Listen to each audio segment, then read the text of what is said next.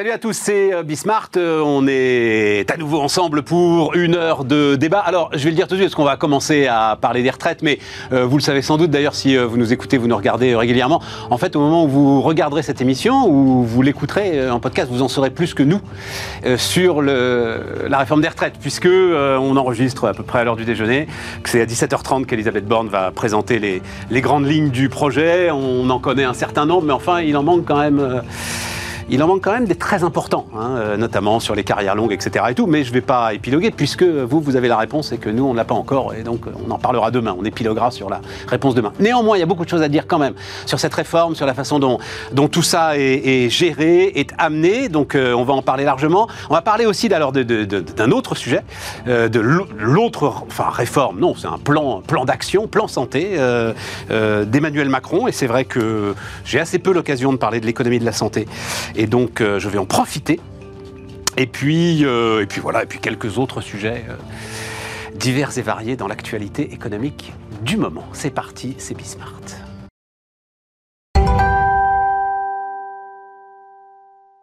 Et donc autour de la table, nos administratrices de choc. Françoise Gris, salut euh, Françoise. Bonjour, Brunel, bonjour, euh, Et puis euh, Jérôme Matisse, salut euh, Jérôme. Salut Stéphane. Grâce à toi que je vais réussir à parler de la santé. grâce ah. à toi, on va parler de la santé. J'ai toujours considéré, mais on en avait parlé ensemble, puisque je reparlerai de ton bouquin. J'ai toujours considéré, je ne sais pas ce que vous en pensez d'ailleurs, mesdames, que c'était, on était vraiment en marge de l'économie mm. parce que parce que tarification sous contrôle, parce mm. que voilà, et donc que c'était c'est presque une, économie à part, l'économie de la santé. tu es d'accord avec ça Oui, oui. et puis la manière qu'on a de financer notre politique de soins euh, a un impact direct sur la manière dont le patient est traité à l'hôpital. Et on va changer de modèle bientôt, on en rediscutera tout à l'heure. Voilà, on va changer et ça va influer sur la manière dont Double changement de modèle d'ailleurs, hein, et que ce soit, on va en parler sur euh, bah, la fameuse tarification à l'acte, mais il y a aussi toutes les réflexions sur la politique industrielle du médicament, qui j'ai l'impression là, des choses aussi sont, euh, sont en train de bouger avec les pénuries qu'on a en ce moment. Euh, on parle des retraites, donc je vous le disais, on va rester très flou. J'ai mis 64 ans, j'ai peut-être même eu tort, mais enfin quand même là globalement, il y a un consensus de presse, c'est un métier que je fais quand même depuis un bon moment. Quand vous avez une unanimité comme ça, je pense que c'est bon, 64 ans. Après, il y a moins d'unanimité, donc je vais rester très flou sur l'accélération de la réforme Touraine, donc le, le, rythme du cotisation, c'est visiblement une discussion d'ailleurs euh, à l'intérieur même du, de l'exécutif, hein, entre Elisabeth Borne euh, et, Emmanuel Macron. Et puis surtout, il y avait beaucoup d'éléments très intéressants là-dessus euh, dans les échos ce matin d'ailleurs, ce qui va se passer pour les carrières longues. J'ai appris, alors ça c'est un fait, alors, parce qu'on en apprend tous les jours hein, sur les retraites, que un tiers des récents retraités ont liquidé, mais avec dans de bonnes conditions, quoi. Hein, ils ne sont pas obligés, ils ont liquidé leur retraite avant euh, l'âge légal. Donc en fait, cet âge légal n'est qu'une borne, mais n'est qu'une borne à laquelle échappe aujourd'hui à peu près un tiers de ceux qui, euh, qui prennent leur retraite pour de bonnes ou de mauvaises raisons, euh, services actifs, régimes spéciaux, etc., etc. Bon. Qu'est-ce, que, qu'est-ce qui vous intéresse dans ce dossier, Françoise Je commence avec vous, ouais, sur les retraites. Alors, Puisqu'on est obligé de sortir en fait de la mécanique pour euh, prendre un peu de hauteur sur euh, l'ensemble de ce sujet et peut-être la façon dont tout ça s'est passé. Oui, alors je ne sais pas si je vais prendre suffisamment de hauteur, mais oh, en, tous les cas, en tous les cas, moi ce qui me frappe, c'est c'est la difficulté d'établir le dialogue. Hein. Euh, au point que ce matin, justement dans les échos, il y avait quelqu'un qui éprouvait le besoin de dire bon, il y a quand même trois raisons fondamentales et on est dans des niveaux macro, total, donc la dette, enfin des, choses très macro. Donc on a un vrai sujet de pédagogie autour de, ce, de, ce cette problématique des retraites et Dieu sait si pourtant on en parle depuis longtemps et de façon constante, enfin, etc. Peut-être trop d'ailleurs. La deuxième chose qui me frappe, c'est la difficulté à sortir d'un discours très sectoriel. C'est-à-dire que chacun y va de la défense. Alors, bien sûr, chacun en, tant qu'individu, mais même les, euh, ce qu'on appelle les corps intermédiaires et les mmh. syndicats en particulier, qui devraient avoir la capacité de, de, de un peu le, discours, d'aller au-delà des intérêts individuels, on a un mal fou à, poser le problème autrement que la défense des prochains retraités. Mmh. Euh, et le discours de bah, quelles sont euh, les conséquences de euh, laisser partir la dérive, enfin le, système actuel sur nos sur les générations futures, sur l'économie, sur la dette de la France, tout ça. visiblement, personne ne porte ce discours, pas même le gouvernement d'ailleurs, et enfin avec difficulté, on s'écharpe sur des sujets de pure technicité, avec quelques remarques faites par les uns et les autres qui quand même sont stupéfiantes. Alors, je, je, suis pas. Vas-y, on a le temps. Vas-y, vas-y. Citation d'un syndicaliste. Je suis plus, plus très sûr de qui. Disons, le gouvernement est quand même déterminé à faire travailler plus les Français. Ben oui, enfin, euh, oui. oui, mais François, c'est parce qu'il n'y a pas de consensus sur le diagnostic. Oui, mais celui-là. Et le corps ne nous aide pas beaucoup d'ailleurs hein, à avoir un consensus sur le ah diagnostic. Il faut bien dire ce qui est. Hein, mais bien hein. sûr, mais parce qu'on a du mal à le poser, parce qu'on le pose de façon très spécifique sur le départ des gens qui ont fait des retraites longues, sur euh, euh, l'antinomie entre les retraités euh, du jour et ceux qui vont prendre leur retraite. Enfin, tout ça, sans parler de tous ceux des régimes spéciaux, etc., sur lesquels évidemment tout le sujet est passé en dessous du tapis, alors qu'il est quand même assez déterminant. Donc moi, ce qui me frappe, c'est cette difficulté à poser proprement le, problème, euh, avec des experts qui parlent dans tous les sens et avec finalement des gens dont ce serait la responsabilité que d'élever le débat et qui n'y arrivent pas et qui ne le font pas. Et ce sujet est vrai pour les retraites, mais c'est vrai pour. Mais t'aurais voulu, j'ai du mal. Euh, t'aurais voulu qu'on dise quoi? C'est-à-dire que moi, j'ai l'impression que là, pour le coup, enfin, tout a été mis sur la table. Euh, après, je te dis, hein? En désordre. Oui, mais tu, as euh, l'ensemble des syndicats de salariés et visiblement une bonne majorité de Français qui considèrent à raison d'ailleurs hein, sur le régime de retraite, qu'il n'y a pas une dérive à ce point problématique qu'on doive prendre des mesures euh, à ce point difficiles. Ah, C'est difficile là euh, d'aller contre. Ça dépend du terme. Et eh ben voilà. Et ça dépend du niveau que l'on veut faire poser, porter au budget de l'État. Exactement. Enfin, au budget de l'État. Euh, Donc, nos, à nos salaires, oui. Nos salaires, et, c'est nos, salaires. et aussi la, les, nos impôts. Mm. Puisqu'il y a une partie oui, oui, tout à fait, largement tout à fait, Tout à fait. Donc, euh, bon, moi, ce qui me frappe, c'est ça, parce qu'aujourd'hui, je sais qu'on on a des sujets d'intérêt collectif multiples. Et si on n'arrive pas à poser des intérêts, des intérêts collectifs, je ne sais pas très bien comment on va pouvoir euh, sortir de cette période euh, éminemment compliquée sur les retraites, mais sur des tas d'autres. Mais moi, j'ai ma petite, enfin, je vous la soumettrai après. Vas-y, euh, Meka, comment est-ce que tu, vois les choses? Je vois les choses de la même manière. En fait, c'est posé de façon très technocratique et entre sachants qui savent de quoi ils parlent. Je suis pas sûre que la personne de la rue, qu'il ait 25 ans, 50 ans ou 65 ans, comprend de quoi on parle. Oh, Non, non, non. Dans les, dans les faits, dans les termes, on ne le comprend pas. D'autant plus qu'on parle de l'âge légal de départ à la retraite. Ce n'est pas l'âge pour, par exemple, tout ce qui est régime complémentaire. Je ne parle pas de régime spéciaux, mais je parle d'Agir Carco, etc. Aujourd'hui, sur Agir Carco, dans le privé, on part à 63 ans. Donc on est déjà arrivé à ça, et la réforme Touraine, avec l'instauration, parce que c'est la réforme Touraine quand même euh, qu'on est en train de, généraliser, avec l'instauration des bonus-malus, aggrave aussi ce cas, d'où les liquidations anticipées qui permettent de profiter au moment où c'est possible. Un point, non, mais juste un point, parce que en fait, euh, moi je l'ai appris très récemment, euh, ce 63 ans, et c'est même 63 ans et quelques mois, est une moyenne. Oui, c'est une moyenne. Et donc, euh, face à ça, eh ben oui, et, mais donc, parce que tu en as qui liquident à 67 et qui vont très bien. Et face à ça, as, en fait, c'est ça le vrai truc, un tiers liquide avant l'âge légal. C'est tout à fait exact, mais tout est une moyenne. De toute façon, on ne peut pas faire autrement que de faire une moyenne. La deuxième chose, pour euh, rebondir sur ce que disait Françoise, il y a quand même un point qui m'a qui m'a frappé euh, en lisant quelques articles, y compris ce matin, c'est euh, le fait que déjà il y avait un décalage entre la retraite des femmes et des hommes et la réforme Touraine l'a aggravé et on va vers une aggravation complémentaire. Or, je n'en fais pas une question d'égalitarisme pour l'égalitarisme, mais c'est une question d'équité sociale qui est vraiment pour moi euh, un sujet de fond et dont personne ne, s'est réellement saisi. Je n'ai pas entendu tellement de, gens commenter euh, ce point-là. Et enfin, les retraites minimum, en revanche, la contrepartie, c'est que ces retraites minimum soient réévaluées. Maintenant, la question qui se pose, pour la retraitée que je suis, c'est évidemment la, euh, le fait de pérenniser un montant de retraite. Je rappelle que le système, c'est ceux qui travaillent, qui payent pour ceux qui sont partis. On a d'ailleurs, il y a un truc que personne n'a compris, y compris moi pendant des années. On dit on cotise pour la retraite. Mais en fait, c'est un impôt. Mais bien sûr. On n'est pas cotisant, ce n'est pas une retraite par capitalisation. C'est pas du salaire différé. Ce n'est pas du salaire Tout à fait d'accord. Et donc ça, c'est quelque chose qui n'est toujours pas compris quand on discute avec les gens, quel que soit d'ailleurs le niveau social. C'est assez frappant.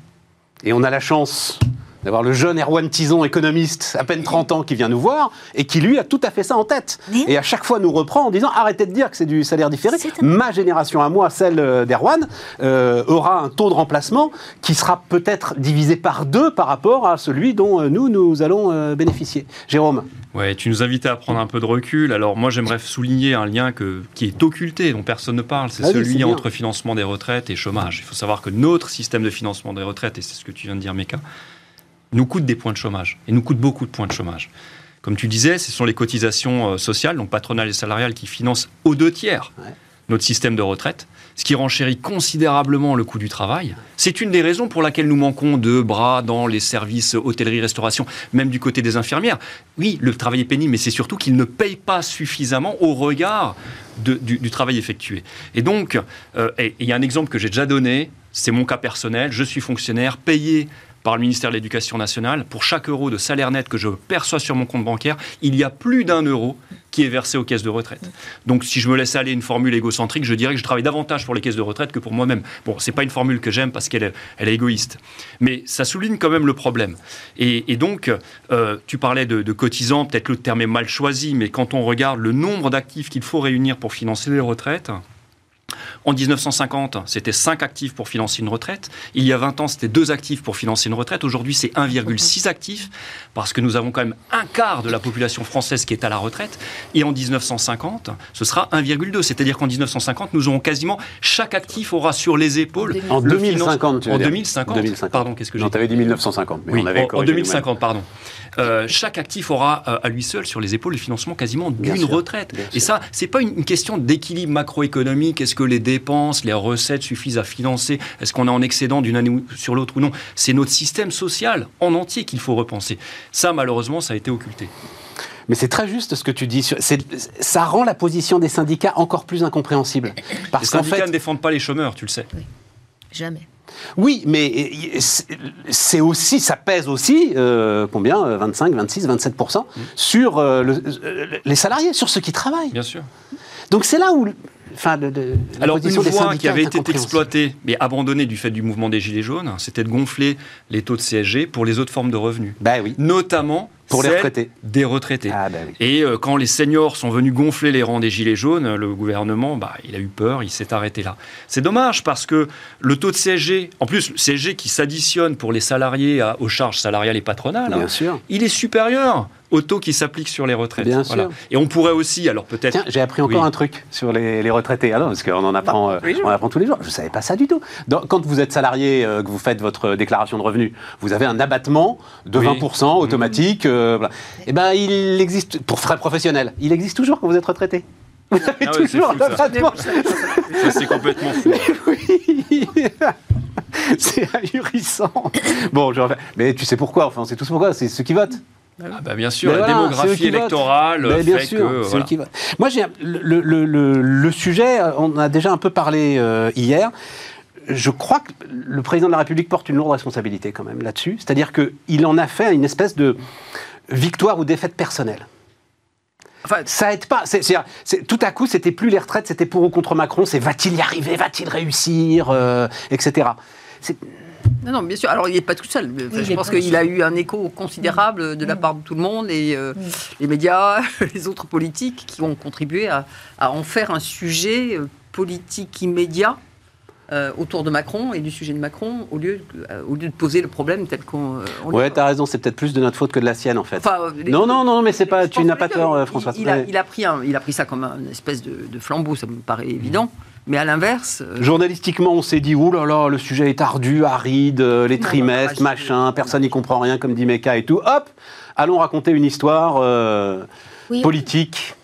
Et puis après, il y a eu des prises de position en disant on n'en a pas besoin, euh, y compris le MEDEF. bon, donc euh, il y a plein de gens qui, se, qui, ont eu la trouille. C'est vrai que j'avais oublié ça. C'est vrai que Geoffroy Roux de Bézieux avait dit on n'en a pas besoin. Il a un peu changé là, mais, euh, mais enfin bon, à un moment donné, c'est, tout le monde avait un peu la trouille de, de, poser le sujet. Mais c'était, c'était, c'était au printemps. Ah, c'était pas il y a très longtemps, non Comme le temps passe. c'était normal aussi parce que les entreprises, depuis des années, sont finalement plébiscitées par l'ensemble de la population et notamment les salariés. Ça s'est très bien passé pendant le Covid.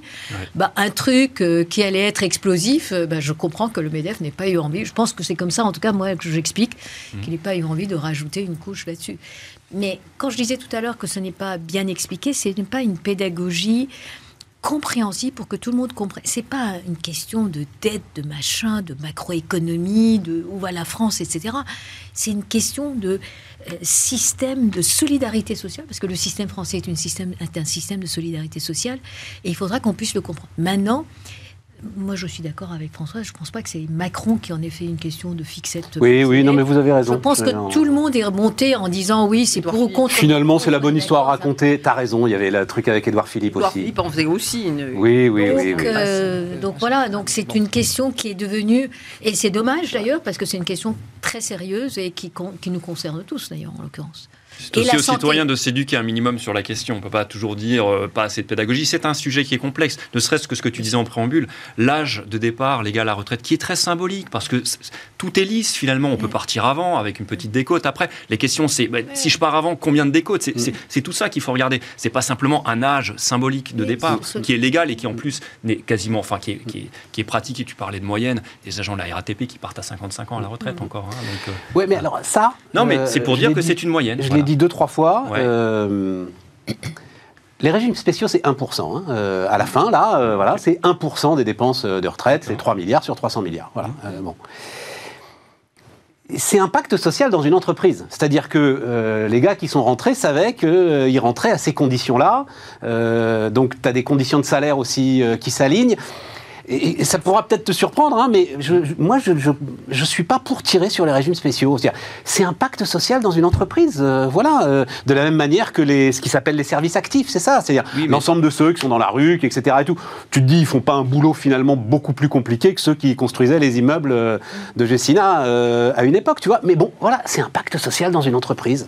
je comprends que ce soit compliqué de le réformer, je suis désolé. Mais il est déficitaire. La RATP a besoin. Non, mais attendez, l'impôt des Français finance ce système des retraites accordé aux agents de la RATP. Bien sûr. Donc à ce moment-là, l'électeur a son mot à dire. 1%. 3 milliards. Mais alors, attendez, c'est 3, milliards, par-ci, 3 milliards par-là. Oui, oui, oui, d'accord, tu as raison.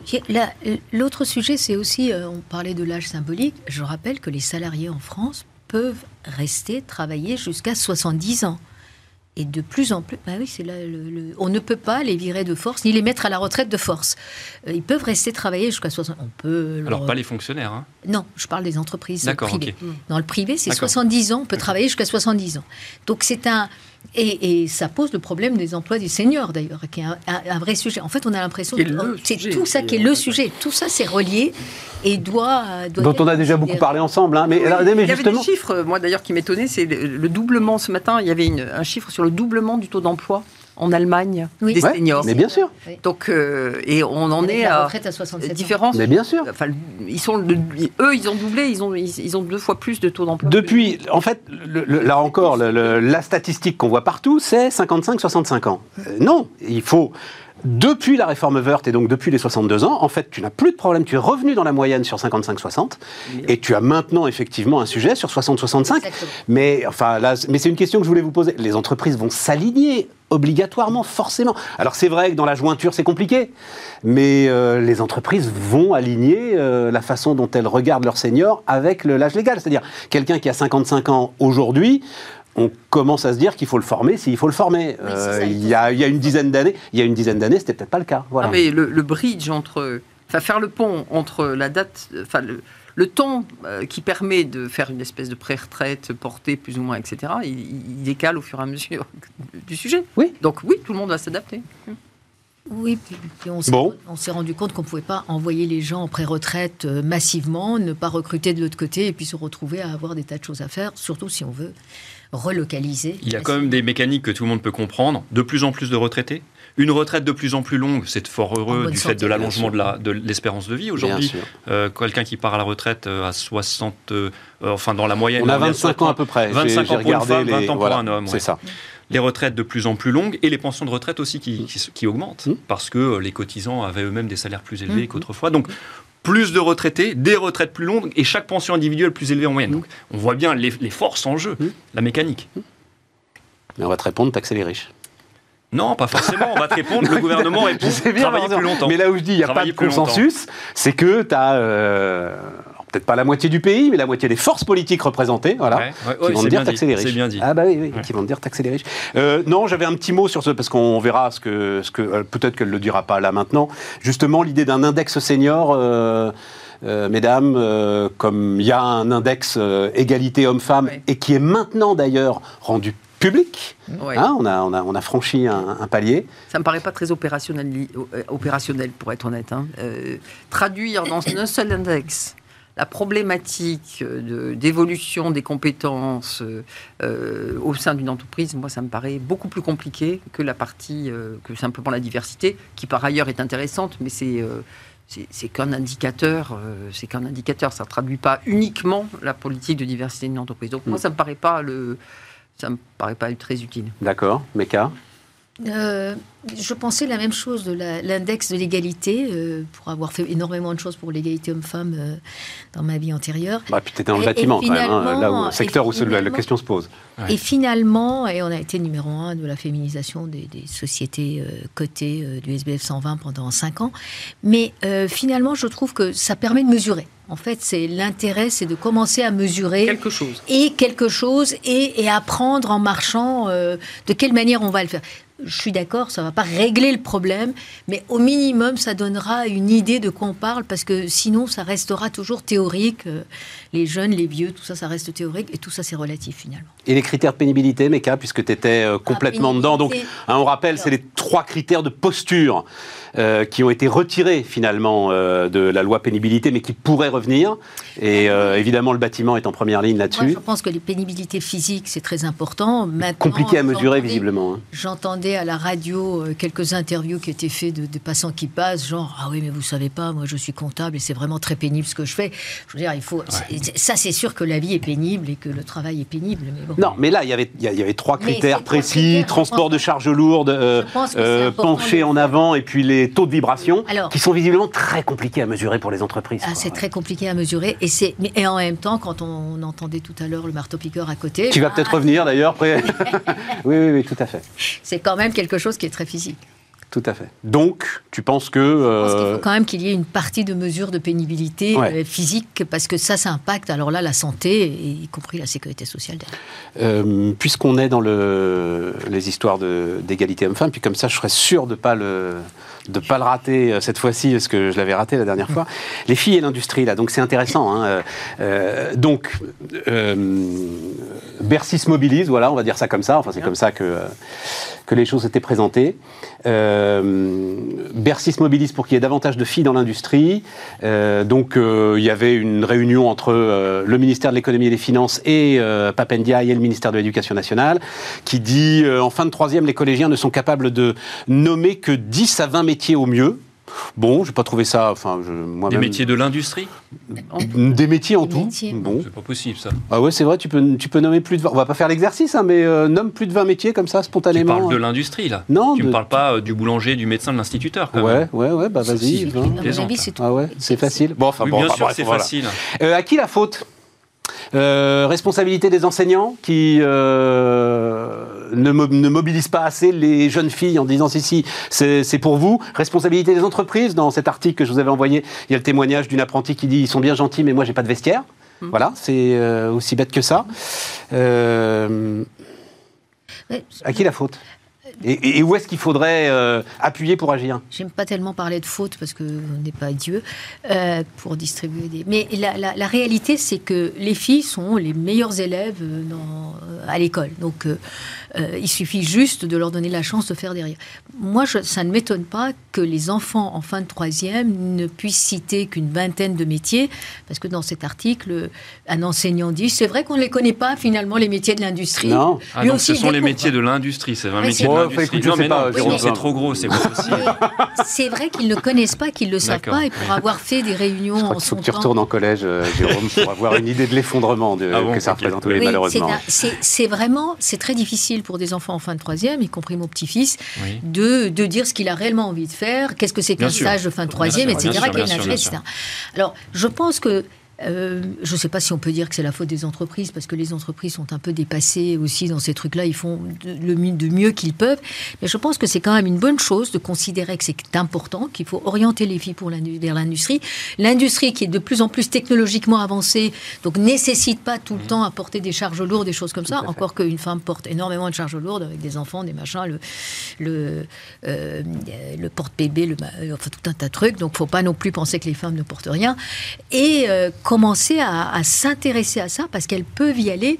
Et franchement, sur les chantiers, on voit de plus en plus de femmes et les grandes entreprises mettent en place ce qu'il faut comme vestiaire, comme machin, comme truc. C'est une question d'état d'esprit. Maintenant, pour avoir fait du chantier moi-même quand j'étais jeune, sur le terrain, dans l'industrie, dans les métiers compliqués, quand une fille sait euh, être acceptée, se faire accepter et être faire partie du lot, aucun problème. C'est plus difficile dans les bureaux parfois. Ah, dis donc. Ah oui. Bah, moi, je... T'as moins de MeToo sur les chantiers que dans les bureaux, c'est ça que tu es en ah train de nous dire, Meka. Voilà, hein, pour le dire. ah, non, mais c'est intéressant. J'ai eu droit à mon bisutage. C'est tout à fait possible. Ouais, t'as droit à ton bisutage, mais c'est tout à fait possible. plus grossier, peut-être. Oui. alors moi, je, pense qu'il y a vraiment un rôle commun des entreprises et de l'enseignement. Je pense qu'il y a, on n'enseigne pas les, les, les, euh, les, matières scientifiques de façon à les rendre attractives pour les filles. Et finalement, les filles qui font des maths et des, sciences, elles n'ont pas envie d'aller dans un univers industriel, et pas parce que les métiers ne les intéressent pas, mais parce que l'environnement de ces métiers n'est pas attractif. Moi, j'ai des filles qui ont fait euh, des bacs et quand on parle, euh, et, je parle, par exemple, la techno, enfin la techno, il n'y a pas de pénibilité. Enfin, je trouve que le discours, par ailleurs, autour du sujet est quand même terriblement ringard et, patronisant. Enfin, ça, c'est encore un autre sujet. Dans la techno, il n'y a pas de sujet de pénibilité, et pourtant, les filles n'ont pas envie d'aller rejoindre des équipes de geeks euh, dont elles euh, se disent c'est, c'est, ça va pas être c'est pas mon univers c'est pas mon univers c'est pas attractif c'est pas fun machin etc donc il y, a, un vrai sujet c'est, pas un lourd à changer ça hein. connaissance des métiers c'est un problème d'attractivité de de, de, de, enfin, du, des équipes, de l'environnement de ces sociétés. Et finalement, peut-être qu'un chantier sur le terrain, c'est beaucoup plus attractif qu'une euh, équipe de geeks euh, poilus et mal, et mal rasés et qui puent sur, pour, pour, les filles. C'est marrant, j'y pensais au moment où tu le disais, dis donc. Les filles, je voyais les mecs en chaussettes, là, sur les, on voit les développeurs, là, les devs et tout. Je suis tout à fait d'accord. Et du coup, et du coup, et d'ailleurs, bah, pourquoi ils sont comme ça Ah, mais c'est vrai. Et c'est ça. Et du coup, il y a vraiment un travail euh, vraiment à, faire, à la fois pour que l'enseignement des matières scientifiques soit réellement plus, plus, enfin, plus attractif pour les filles. L'enseignement de la physique et de la chimie n'est pas. Il y, a une attitude des profs sur ces sujets-là qui est, qui est, qui est, qui est, euh, euh, qui de la tradition, de, la tradition. Il parle à des garçons. bon, et la physique. Et, et, puis, deux, rendre l'univers euh, de ces, de ces emplois plus attractif. Et il nous faut des filles non seulement dans l'industrie, mais dans la techno, il nous faut des filles. parce, que, parce que sinon, elles seront nulle part. Quoi. Il, y a un, il, y a un, aspect culturel aussi indéniable. Euh, quasiment trois quarts des effectifs de nos écoles d'ingénieurs sont des, sont des, des garçons. C'est terrible. Des garçons. Donc, euh, alors peut-être un peu. Et ça ne progresse pas. Hein. Ça, recule même un tout petit peu. On en parlait avec François avec les chiffres qu'on avait. Ah ça recule même un tout petit peu en fait récemment là ça recule dans le sens la proportion il y a en fait il y a de moins en moins de filles. Ah oui. Et voilà il y a eu un actuellement on est à 28 pour ouais, c'est ça il y a eu un petit effet euh, à un moment un petit rebond et puis là à nouveau c'est en train de reculer. Mais peut-être qu'il nous faudrait culturellement souligner certains parcours. On a quand même une première ministre qui est polytechnicienne. Ben ça. nous avons une astronaute française qui a fait Super Héros. Mhm. ce sont et elle raconte elle-même qu'elle a été influencée dans sa jeunesse par la lecture de la biographie de Marie Curie. Mhm. une époque elle ne le souligne pas mais je le fais pour elle. Quand elle était euh, enfant Marie Curie était en effigie sur nos billets de 500 francs.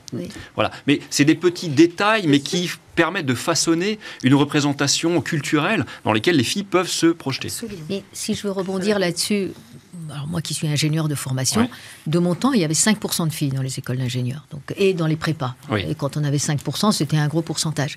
C'est vrai que le pourcentage a augmenté, mais c'est vrai que l'enseignement n'est pas fait de façon suffisamment attractive. Et puis, à la française, l'enseignement est fait pour les gars entre eux, euh, on ne travaille pas en équipe, on ne fait pas de la transversalité. Donc les filles qui y arrivent, moi je, nous étions 5% de filles, je suis la seule à avoir fait un parcours professionnel. Les autres sont allés vers l'enseignement. Une fois le, le, la prépa passée, on va sur des filières, disons, plus adaptées pour devenir maman, machin. C'est pas comme si c'était contradictoire. Mais encore une fois, les filles sont très très bonnes en maths donc, et physique. Donc, il n'y a pas de problème. Euh, et elles sont intéressées souvent par les, en biologie, par les parcours en biologie, mais, qui sont plus représentés à l'université que dans les écoles d'ingénieurs. aussi la techno en biologie, parce que par exemple, euh, prenons euh, Aurélie Jean, qui est une mathématicienne, eh bien, elle a fait énormément de travail sur les algorithmes pour la biologie et pour la recherche sur le cancer. Bah, nous avons un prix Nobel de chimie, hein, euh, voilà. Mais, euh, mais le, grand tabou, le grand truc euh, indicible, c'est en fait, il faudrait arrêter l'école mixte. Et, en fait, les garçons ralentissent les filles à l'école, mais ça, c'est. mais oui, mais c'est un beau sujet. C'est un, un, beau sujet, mais c'est un fait. Les garçons ralentissent les filles, les filles à l'école. On marque une pause, on parle de santé.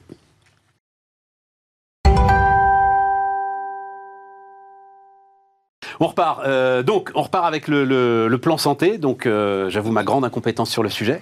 Euh, mais il se trouve que Jérôme, c'est une de tes spécialités. Donc, je cite à nouveau ce bouquin, puis on va le voir. Hein, combien vaut une vie? D'ailleurs, il a gagné un bandeau depuis. Moi, j'ai un exemplaire sans bandeau. Oui, c'était avant le. Il a gagné un bandeau avec. le prix Turgot. Prix Turgot, prix du public. Et du jury. Euh, alors j'ai rassemblé quelques chiffres quand même avant que tu n'as parce que euh, je me suis intéressé au truc grâce à toi. Donc c'est 307,8 milliards. Donc j'ai les chiffres là 2021 euh, de l'adresse. 307,8 milliards donc l'ensemble des dépenses de santé on va dire, euh, en 2021, avec évidemment un effet du Covid. Euh, l'adresse estime que c'est à peu près 17 milliards d'euros euh, d'effet Covid. Donc en gros, on est en rythme normal à 290 milliards d'euros, ce qui fait plus de 4000 euros par habitant. Donc ça, c'est consommation de biens et soins médicaux, plus dépenses de soins de longue durée, dont 7% à la charge des ménages. 4000 euros par... C'est un reste à charge qui est le plus faible du monde. Exactement, 7% à la charge des ménages.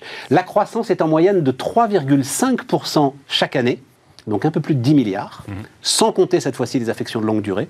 Population vieillissante, hein, ça explique. C'est 12,3% du PIB. Là, on est à peu près. Euh, même niveau que l'Allemagne, on va Même niveau que l'Allemagne, que la Grande-Bretagne, c'est les États-Unis, mais ça, on le sait, qui explose tout. Euh, c'est 17,8% du PIB. Et malgré ça, 51% des Français déclarent avoir un accès compliqué, long ou partiel aux services de santé. Oui, tout à fait. Qu'est-ce qui t'intéresse dans le plan Macron, alors dans ce qu'il a annoncé une fois que j'ai euh, donné l'ensemble de, ces chiffres On n'a pas le temps de discuter de tout, donc je vais juste parler d'un thème. Faut, faut, je vais parler le truc le plus important pour toi. Pour moi, c'est l'abandon du modèle T2A, c'est-à-dire la tarification à l'activité qui est un modèle qui, qui, finalement traduit la manière dont le patient est traité, est traité à l'hôpital. C'est un modèle que l'on a appliqué il y a 20 ans et qui dont Macron vient de, le président Macron vient de sonner le glas, donc ça va changer considérablement euh, la manière dont le patient est traité à l'hôpital. Et il ne nous a pas encore indiqué vers quel mode, par quel modèle il sera remplacé, mais je peux déjà vous dire que ce, le, nouveau modèle euh, solutionnera des problèmes, mais en créera de nouveaux, parce que c'est toujours le cas. Donc si tu me donnes juste une minute, j'aimerais faire Allez, un rappel. Vas-y, vas-y, vas-y, c'est super intéressant. Au cours de ces 50 dernières années, nous sommes passés euh, à trois modèles successivement. Le premier, donc, dans les années 70, c'est l'hôpital aubergiste les hôpitaux, les établissements de santé sont rémunérés en fonction du nombre de nuitées.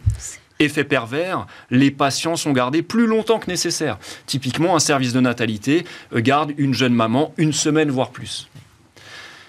Euh, on a remplacé ce modèle au milieu des années 80, en 1984 pour être précis, par le modèle du forfait global. Dorénavant, les établissements, alors que ce soit santé, des établissements publics ou privés, avait une enveloppe globale avec laquelle il devait se débrouiller pour euh, soigner un maximum de patients. Donc là aussi, l'effet pervers est cette fois-ci dans l'autre sens. Le patient est gardé moins longtemps que nécessaire. Typiquement, avant ce, ce, nouveau modèle du forfait global, les services de natalité estimaient comme tout à fait euh, normal qu'il s'écoule 24 heures entre des contractions, les premières contractions et euh, l'accouchement. Et désormais, si ça prend plus de 12 heures, on dépêche une équipe qui vient accélérer le processus. on a les actes de chirurgie ambulatoire qui passent de 20% en à peine 20 ans à 70%. Hein, c'est-à-dire on vous opère, mais vous, vous, opère, mais vous rentrez chez vous. Oui, mais ça fait euh, ça, ça, concourt d'un progrès. Oui, voilà, progrès, Il n'y a pas forcément des risques supplémentaires pour les patients là-dedans. Non, pas forcément, non, non, mais euh, ça a quand même, si tu veux, euh, des effets. Alors, un effet pervers concret, c'est par exemple le recours à la césarienne.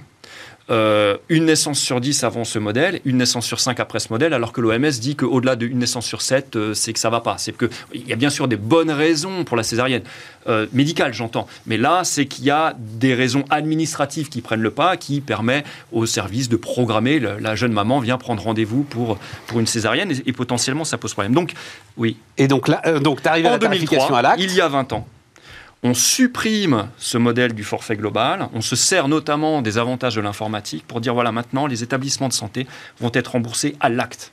Hein, on voit bien l'usage des ordinateurs.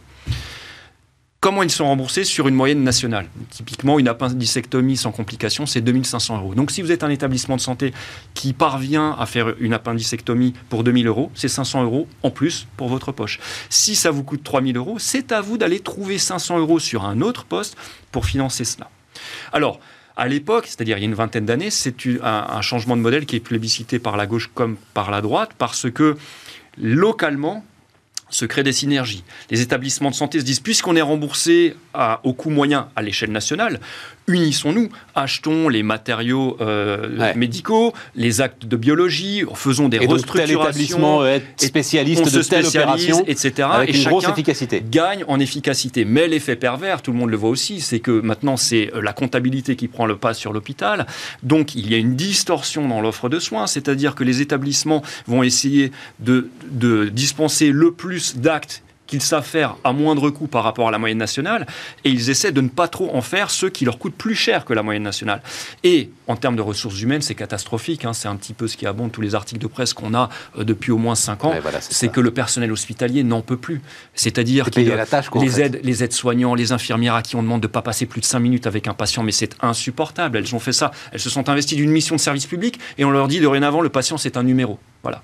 Donc tout ça, le président Macron a décidé, euh, j'ai l'impression seul, hein, il a fait son discours. Euh, oh non, mais très bien. beaucoup de consultations. beaucoup de consultations, je veux dire, avec euh, le ministère de la Santé, etc. On mais il a dit, quand je dis il est seul, je veux mettre le point sur le fait que j'ai l'impression qu'il précipite un peu les choses, c'est-à-dire qu'il a dit c'est fini, mais il n'a pas dit par quoi on remplaçait ce modèle. C'est là où, je l'attends parce que euh, il fallait bien sûr se sonner ce modèle-là, mais il a dit c'est fini. Le, le, le, sujet étant aussi que la tarification à l'acte ne, ne, prend pas euh, en compte. Euh, enfin, mais tu l'écris très bien dans ton bouquin d'ailleurs. Tout ce qui est prévention. sort totalement en fait de la tarification à l'acte et, donc tout ce qui est prévention et tout ce qui est maladie psychologique et donc le le, post-Covid là-dessus accélère la réflexion. Si tu me permets juste un dernier point, euh, je trouve que c'est ce qui est en train de se passer est primordial parce qu'il ne faut surtout pas répéter l'erreur que l'on a faite avec l'école. Euh, aujourd'hui, nous avons un service euh, de soins promulgué par l'hôpital, les établissements publics, qui est de très grande qualité. Il est en train de se dégrader et il faut surtout pas que en arrive comme ce qu'on a fait avec l'école, ce qui est déjà le cas aux États-Unis. Si vous voulez bien vous faire soigner, il faut aller dans un établissement privé. En France, ça n'est pas le cas. Les Français d'ailleurs sont en, de manière générale comparativement en très bonne santé, il faut quand même le rappeler. Euh, la sécurité sociale, c'est ce que tu disais, le reste à charge des patients, le plus faible du monde. La sécurité sociale rembourse énormément de choses et on pourrait imaginer que dans ce contexte-là, elle euh, rechigne à faire rentrer dans le panier de soins des thérapies qui sont chères. Eh bien, ce n'est pas le cas. La France est, fait partie des deux seuls pays au monde qui remboursent le médicament le plus cher du monde, le Zolgensma, 2 millions l'injection. C'est les États-Unis et la France qui remboursent, ce sont les deux seuls à, rembourser par le secteur public, j'entends cela. Donc, la sécurité sociale est en plus très généreuse dans le panier de soins auquel a accès les Français. Ça lui confère tu trouves pas Bah, disons qu'il y a. Enfin bon, on va pas là, non, mais, il y a eu d'autres exemples. Il y a d'autres exemples. De ce qui s'était passé pour l'hépatite C, par exemple. Oui, alors là, c'était un euh, scandale sanitaire. Mais... oui, mais la Sécu a dit non, c'est trop cher, quoi. Donc, euh, bon, finalement, avec un Américain. ils l'ont fait, mais enfin, il a fallu leur tordre le bras. Quoi. Quand vous dites à un Américain qu'en France, ça ne coûte rien, je parle juste sur l'aspect monétaire, ah, d'avoir un cancer, ah, il n'en revient pas. Aux États-Unis, vous avez un cancer, vous devez payer de votre poche ah, une part. En France, ça ne coûte rien. Ça coûte sur d'autres plans mais tu as peur que euh, un, Je ne un truc bricolé, en fait, en annonçant euh, la fin de la tarification à l'acte, sans dire le reste, donc sans doute pour d'ailleurs, parce qu'il sent qu'il va avoir un problème social à gérer avec les retraites, donc on va essayer de ne pas en allumer un autre à l'hôpital. Il y a le temps politique. Voilà, voilà, il y a le temps politique, mais il faut pas qu'ils bricolent un truc derrière qui ah, pourrait paupériser encore plus l'ensemble des soins. Et le cœur, c'est l'hôpital quand même. Tu parles de l'hôpital, et en fait, le cœur, c'est l'hôpital, parce que oui, alors ce dit là, il y a, un, voilà, il y a un autre élément, euh, important sur le partage de garde et sur euh, et, l'idée que euh, nos merveilleux médecins libéraux mm. vont peut-être quand même à un moment faire un peu de garde. faire un peu de garde. voilà, il y, a, des sujets là-dessus. Oui, oui, il y, a plein de sujets. J'en donne juste un dernier. C'est par exemple le rapport que l'on a aux, médicaments. Le fait que la sécurité sociale rembourse les médicaments confère à, la, à, cet organisme un pouvoir de négociation qui est incomparable à tous les autres pays. La France paye moins cher ses médicaments que les autres pays, il faut le savoir. Alors, le cas extrême, c'est les États-Unis qui en moyenne payent deux, entre 2 et 4 fois plus cher les médicaments que ne les achètent euh, les, Français. L'effet pervers, ça va te paraître un détail, comme tu me dis, ça n'est que quelques milliards, donc, mais quand même, je tiens à le souligner, c'est que euh, les Français ne sont pas suffisamment sensibilisés au gaspillage. Il faut savoir que la consommation non hospitalière de médicaments, c'est un cinquième des dépenses de santé. Hein. Un cinquième des dépenses de santé, c'est la consommation non hospitalière des médicaments. Il nous est déjà tous arrivé de sortir de chez le médecin avec une ordonnance et de se poser la question est-ce que je m'embarrasse de repasser par chez moi avant d'aller à la pharmacie pour vérifier que j'ai pas le médicament? Non, bon allez, je, je vais quand même à la pharmacie. Tant pis, j'ai pas envie de mettre le, nez dans, dans ma pharmacie. Tellement raison là-dessus, c'est Dans les autres pays, ça ne se passe pas comme ça. Les médicaments, il faut les payer de sa poche, donc on n'a pas le même comportement. Ce qu'on ne fait pas pour aller acheter du pain, quoi. C'est-à-dire, tu as parfaitement raison. C'est 18% des dépenses de santé. 4500 euros par habitant. Tu fais 18% de cela qui pour voilà. Pas le gaspillage, hein, la consommation de médicaments non Ah oui, mais pas le gaspillage. Non, non, mais quand même. Parce qu'il y, a quand même de l'automédication parfaitement légitime. Mais l'auto, alors l'automédication au doliprane, c'est toi qui la payes. Mais oui, voilà. Euh, je parle des médicaments avec ordonnance. Il y a, tu reconnaîtras qu'il y a au moins un dixième de ta pharmacie ah, qui est redondante. Tu as parfaitement raison. Ça, ça, ça, fait tilt dans, ma, dans mon esprit. Alors moi, je ne suis pas spécialiste de ces sujets de santé, mais je voulais revenir bah, sur le thème. Tu lis ce bouquin, mais C'est ça. En sortant d'ici, je vais aller ah, Formidable. Je vais le faire euh, signer. Non, puis en plus, il va rougir, mais en plus, il, est écrit, c'est-à-dire que. Euh, c'est ça. Et, mais ça, enfin, je l'avais dit quand euh, on en avait discuté ensemble, les économistes, les jeunes économistes se mettent à faire ça de plus en plus. Thomas Philippon aussi, etc. C'est-à-dire, c'est un peu écrit comme, un, comme une enquête. Oui, c'est ça. Et donc, ça se lit, quoi. C'est non, non, c'est chouette. non, en fait, il y, a, il y, a, 20 ans, quand on a mis la, tarification à l'acte en place, c'était un progrès parce que justement la technologie permettait le déambulatoire, en fait l'extension de déambulatoire. C'est comme ça en tout cas que c'était présenté euh, à tout le monde. Euh, et la technologie le permet, et c'est très bien comme ça.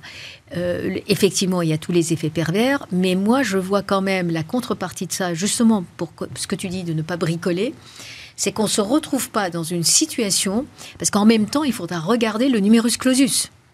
Aujourd'hui, trouver un médecin généraliste relève. ça, ça met 10 ans, Meka. Ben il l'a dit d'ailleurs, le président de la République. Hein, il faut 10 ans former un médecin. Et bien sûr qu'il faut 10 ans. Donc ça, il a sauté le numéro Sauf que, il n'a pas sauté. Il est toujours là. Quand on discute avec les médecins dans les différentes spécialités, le numerus clausus est toujours là et on ne l'a pas fait sauter. Donc il faudra que la réforme tienne compte aussi du fait qu'il ne faut pas qu'il y ait le numerus clausus sur ceux qui font mais sur les administratifs derrière pour ne pas retrouver euh, le nombre de médecins augmente mécaniquement en proportion de l'augmentation de la population. C'est le cas en France. Or, les autres pays qui nous entourent ont augmenté plus que proportionnellement que la population, ce qui, fait que, ce qui est nécessaire avec le vieillissement de la population. Il y, a, quelques décennies, c'était dans une situation moins bonne que la nôtre, et aujourd'hui, ils nous dépassent. Ils ont plus de médecins par habitant. Ils ont besoin, et on a besoin de moins d'administratifs derrière, parce qu'en même temps, la technologie nous permet d'automatiser. Il va y avoir l'intelligence artificielle qui va balayer un petit peu sur les médecins généralistes. C'est un sujet plus global, et surtout pour les personnes âgées, pour les accompagner. Moi, je pense que c'est un sujet passionnant de euh, d'évolution de, l'efficacité d'une organisation, et quand je dis d'une organisation, d'un système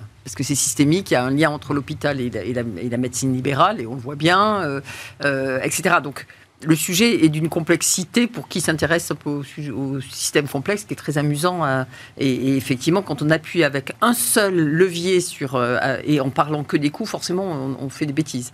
Moi, ce qui m'intéressera, c'est de regarder la partie qui va décider. Hein.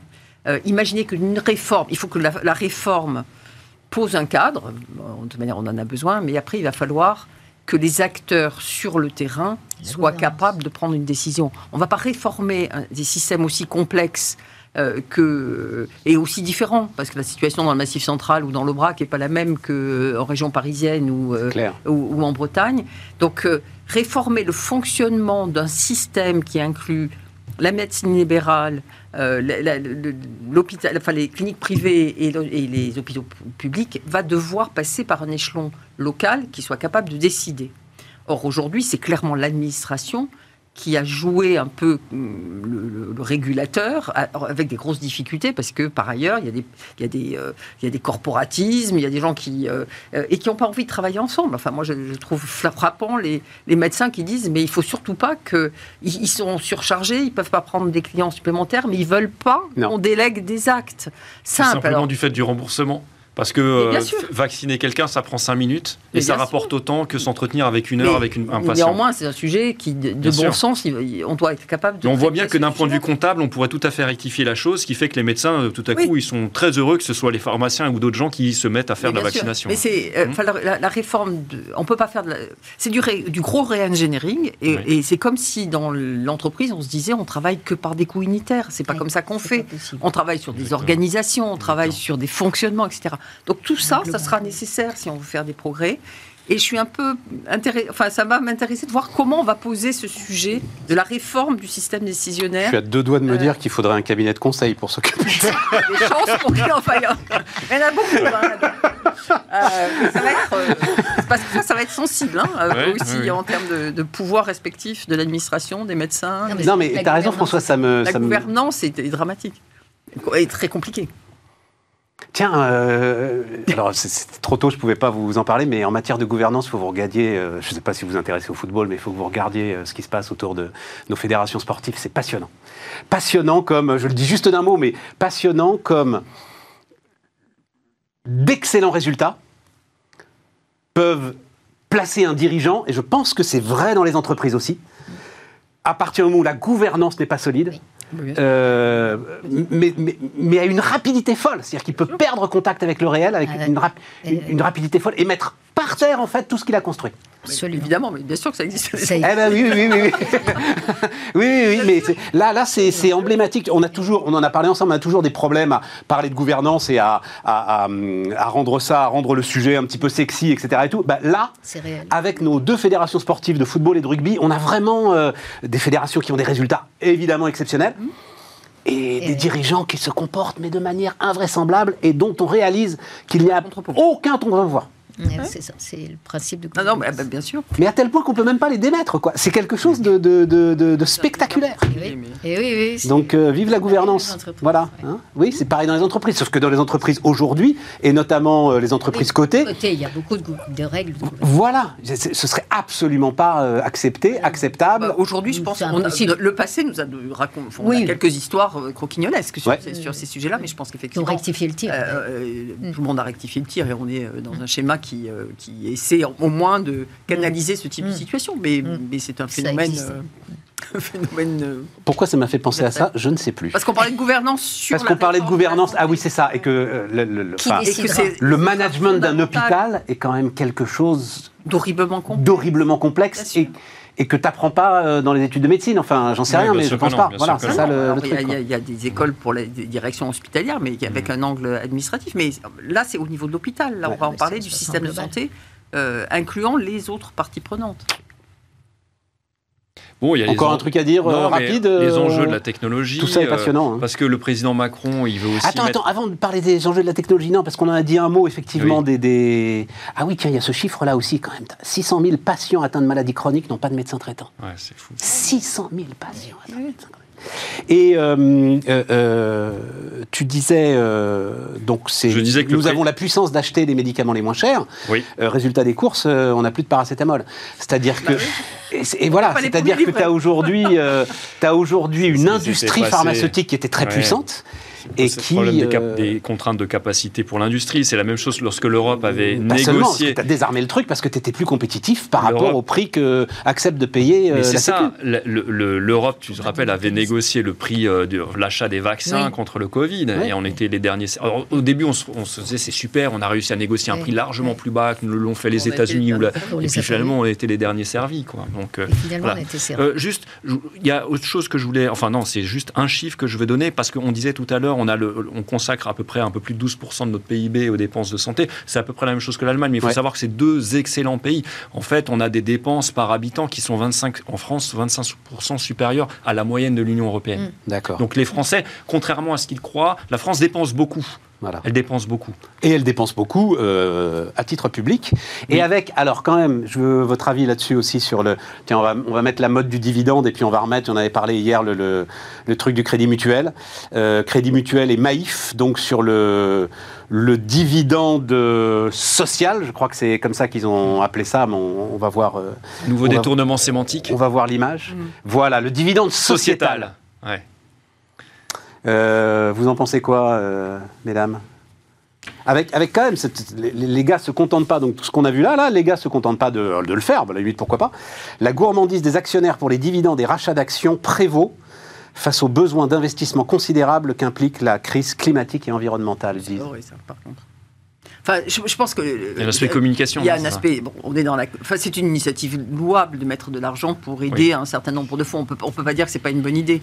Euh, à l'inverse, les montants sont ridicules par rapport aux besoins de financement euh, dont on a besoin. Et opposer le sujet du dividende des entreprises avec le sujet des financements euh, des, des investissements nécessaires pour la transition de toute nature, mais entre autres climatique, non, enfin, on peut, on peut. là vraiment, c'est aller vers euh, ce débat. Euh, enfin, les dividendes, c'est une espèce de truc. Euh, on n'arrive pas à, expliquer ce que c'est et, n'importe. À quoi ça sert, quoi, surtout. Enfin, d'abord, on peut imaginer que les gens qui touchent leurs dividendes, ils vont les réinvestir en tous les cas pour une partie d'entre eux. Et puis, un conseil d'administration dans une entreprise se pose évidemment d'abord le sujet de euh, c'est quoi l'allocation de capital et l'allocation des profits que je fais, de quoi j'ai besoin pour faire fonctionner mon entreprise sur le moyen et le long terme? Donc on, parle de, euh, de poches financières qui ont juste rien à voir, enfin, pas rien à, qui à un moment donné, sur certaines décisions, peuvent euh, éventuellement être en concurrence, mais qui dans la réalité n'ont rien à voir. Le, vrai financement de la transition énergétique, c'est toutes les, structures financières qui doivent l'accompagner, et, là, il y a des problématiques de nature d'investissement à financer. Euh, il va falloir renoncer aussi, il va falloir euh, casser un certain nombre de choses qui seront plus utilisables. Donc, euh, il y a toute une logique de qui doit être portée par les banques, hein, qui est investi. Enfin, BNP a dit que 320 milliards de son bilan, donc c'est 3000 milliards le bilan de BNP Paribas, et voilà, était directement investi sur. Voilà, on parle de 320 milliards. Et c'est ça le vrai. Enfin, pour moi, c'est ça le vrai sujet. Je suis assez d'accord. Oui, là-dessus, il y a deux choses. Effectivement, on n'arrive pas à expliquer ce que le dividende, qui est un retour du capital, hein, en fait, tous les ans. Donc, il faut quand même expliquer les choses, puisque ça vient en déduction de, de l'ANR euh, quand, on, détache le dividende. Donc, c'est du capital, en fait. Euh, et on a l'impression que c'est un, une rémunération qui tombe du ciel, et ce n'est pas bien expliqué. La deuxième chose, euh, c'est vrai que c'est un aspect communication, mais quand même, moi, j'ai vu dans le secteur coté, Alstria l'année dernière ou l'année d'avant, me souviens plus, distribuer une partie de son dividende en disant que ça sera moindre parce que l'équivalent de la somme en moins que vous allez avoir, je vais l'investir dans le verdissement de nos actifs, etc. Et ça avait un côté pédagogique pour les investisseurs, pour ceux qui optaient pour ce dividende qualifié de vert. Alors c'est une société allemande, mais qui permettait aussi de comprendre de quoi on parle en masse. Alors même si c'est ridicule en montant, ça permet de contribuer à la pédagogie des actionnaires euh, en général et des actionnaires finaux et de l'opinion publique. Ça fait partie des éléments de communication, c'est vrai. Ça contribue pas à la pédagogie, ça, mais ça, de dire et de dire la gourmandise des actionnaires. Non, mais là, on est en train de parler de deux sociétés mutualistes. Oui, Crédit Mutuel n'est pas coté. Et Maïf n'est pas mais bien sûr. Plus, donc on est dans le. Donc ils pourraient faire le truc sans donner de leçons, alors que même d'ailleurs, oui, euh, mais, mais, sont peut-être pas irréprochables. je, je, je parfois, ça fait du bien aussi de donner. Vas-y, vas-y. Je, je, les, je les blâme pas là-dessus parce qu'après tout, euh, bon, il y a tellement de gens qui donnent des leçons. Donc c'est pas le sujet. je, pense que, et surtout que je connais un peu la Maïf, euh, c'est quand même une boîte qui est quand même très vertueuse par des tas de domaines. Donc euh, finalement, ça va dans le bon sens. Mais ce que je veux dire, c'est que quand même, ça permet de contribuer à la pédagogie parce que même quand on est mutualiste, on fait de la distribution, expliquer aux gens pourquoi la distribution est repartie dans une autre poche pour faire autre chose ça contribue à la réflexion. C'est minime, c'est minime, c'est pas grand-chose, mais c'est des étapes à franchir. Euh, on ne le comprend pas. Souvenez-vous, mes amis, euh, de BlackRock, qui, tous les ans, quand on est dirigeant de société cotée, on reçoit l'homélie du directeur général du BlackRock, Urbi et Torbi, qui dit voilà ce qu'il faut faire pour être vert. Et puis il s'est retrouvé l'année dernière avec un certain nombre d'activistes qui disaient que les sociétés pétrolières américaines, qui de plus en plus d'ailleurs se sont retirées de la côte, euh, ne devraient pas distribuer. En tout cas, BlackRock devait s'opposer à la distribution. Eh bien, qu'est-ce qu'il a dit? Il a dit "Mais moi, je ne suis pas le gouvernement, c'est pas à moi de décider." Donc, on voit bien que tout cela, c'est des discours qui sont de la communication dans un sens comme dans l'autre. Donc, de temps en temps, pour des sociétés mutualistes, euh, moi, je ne suis pas choquée par bon, Bah, voilà, très bien. Même, euh, même si on parle de la gourmandise, c'est pas très grave. La gourmandise, c'est un ah, péché, mais qui est pas forcément mauvais. Oui, la gourmandise, on est d'accord, mais, le, là, je pense vraiment qu'il y, a, y a grosse confusion des, oui, vocabulaires et qu'on n'a pas besoin de ça. Jérôme Oui, bon, ça participe, comme tu le dis, je comprends en fait les deux points de vue, c'est-à-dire que d'une part, il jette l'opprobre sur tout ce vocable de l'actionnaire, le dividende, qui se nourrirait sur le, pot de, sur le dos de, de, du travailleur, etc., et donc qui est insupportable. Et, et, en revanche, il faut quand même... Alors attention au retour de bâton, parce qu'on peut présager qu'il va y avoir une multiplication des, des campagnes de communication de différents groupes dans ce mode-là. Il va y avoir aussi des enquêtes journalistiques qui pointeront du doigt où vous nous dites que vous financez de la décarbonation, mais par ailleurs, vous, continuez d'allouer plus de capital ou plus d'un sur, sur de. Oui. On parle de 10 millions pour la Maïf, de 500 millions quand même pour euh, Crédit Mut. Crédit Mutuel, 500 millions. Mais les 10 millions, ça va servir à faire des bourses pour des jeunes. Ouais, c'est symbolique, c'est symbolique, 10 millions, on est d'accord. pour le coup, là, c'est un petit montant, je suis d'accord. Ils ne vont pas pouvoir se faire accrocher sur grand-chose, je pense. Hein. Et mutualiste, mutualiste comme. Donc, voilà. Mais oui, mais tu comprends, Méca, moi, parce que tu en vois, en ce moment, il y en a plein les rues. Ah. C'est tous les abribus. Moi, j'ai aucun problème avec le système mutualiste, mais comme l'a répondu plus ou moins AXA, c'est il faut aussi assurer des satellites. Il faut aussi, on n'aura pas le temps d'en parler là, mais il y a un vrai sujet avec le cyber-risque. Il faut aussi à un moment des bilans qui sont pas des bilans mutualistes pour euh, affronter le monde. Voilà. Et donc, euh, cette façon comme ça de dire c'est nous qui avons la bonne voie, c'est nous qui avons raison. Bah, si tu as raison, euh, je ne sais pas comment, encore une fois, on assure Ariane Espace, voilà, par exemple. Tu vois. La, vérité, c'est que les, les, besoins en termes de décarbonation sont des milliards et des milliards et des centaines de milliards. Voilà, des milliers de milliards. Et que des milliers de milliards et que bah, il y aura peut-être pas de dividendes d'ailleurs pendant un temps. Mais oui, est-ce qu'il faudra le financer Et c'est ça qui, sur lequel il faut faire de la pédagogie parce, que, cette transition, elle va coûter. Et, euh, et, euh, et, je ne pense pas qu'on ait encore posé totalement les, euh, un cadre qui va faciliter On en est qu'au début, bien sûr. la décision des entreprises qui vont devoir dire bah, pendant un certain temps, ma profitabilité va baisser, euh, je, vais, passer des pertes sur un certain nombre d'équipements parce qu'il va falloir. Ça va passer par de la fiscalité. Hein. Il va falloir que le gouvernement oriente aussi certaines décisions. C'est-à-dire que pour rester rentable, bah, quelque chose qui soit défiscalisé ou soit alourdir une fiscalité pour ce qu'il n'est pas. L'État a bien sûr un rôle à jouer là-dedans. Le problème, on en parlera d'ailleurs euh, la semaine prochaine, l'enfer pavé de bonnes, intentions, c'est exactement la taxe carbone européenne qui a été euh, celle qui a été votée, c'est-à-dire qui, euh, avec, avec des intentions très louables, risque bien d'accélérer la désindustrialisation en fait de notre continent. Merci mesdames, merci Jérôme. Et donc bah, on se retrouve demain, alors évidemment pour faire le bilan sur la réforme des retraites. À demain.